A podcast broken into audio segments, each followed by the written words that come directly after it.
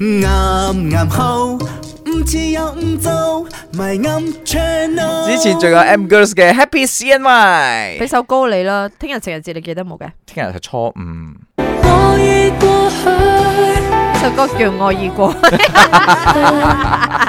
唉，唔吉你啲嘢，我哋唔好講，聽日意思意思就好啦。你識啲乜嘢？你有你 theory，沒有 guarantee。A、B、C 我揀 D 啊，唔係你識啲咩啊？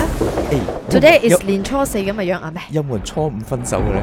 佢咩冇喎？日日都有人分手㗎啦情人節，分手喎，情人節分手好啊！哇冇冇冇冇，情人節分手咧太特登啦，你要今日就好搞掂佢。係咯係因為咯，嗰份禮聽聽日唔使爭送啦係咪？ 但我今日睇到好多擺檔好，即係誒嗰個哦賣賣花花嗰嘅啲啦，已經好多啦。係但係睇住啦，我睇住都好多人都會去買花喎。係。但係佢旁邊有啲開雲竹，我比較想。 如果情人節你試下送開雲竹俾下， OK，今日咧其實好多人都已經開工啦，包括我同阿明啦。咁啊話 s h 咁啊開工原來傳統習俗咧有以下邊幾行嘅咧？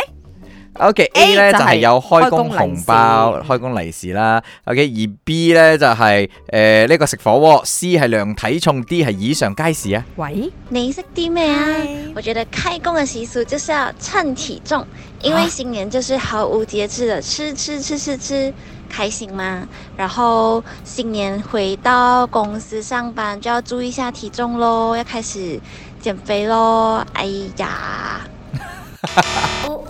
咦係錯嘅喎，喂係啱嘅，其實啱咩？我係想澄清清，我撳錯掣啫，今日唔想開工嘛。哦，所以一定係以上皆是嘅咯阿明咧喎。嗯做咗一樣嘢咧，真係好恨憎嘅。佢真係喺我哋全部要放新年假之前咧，就全部上稱，係攞本簿仔寫低㗎。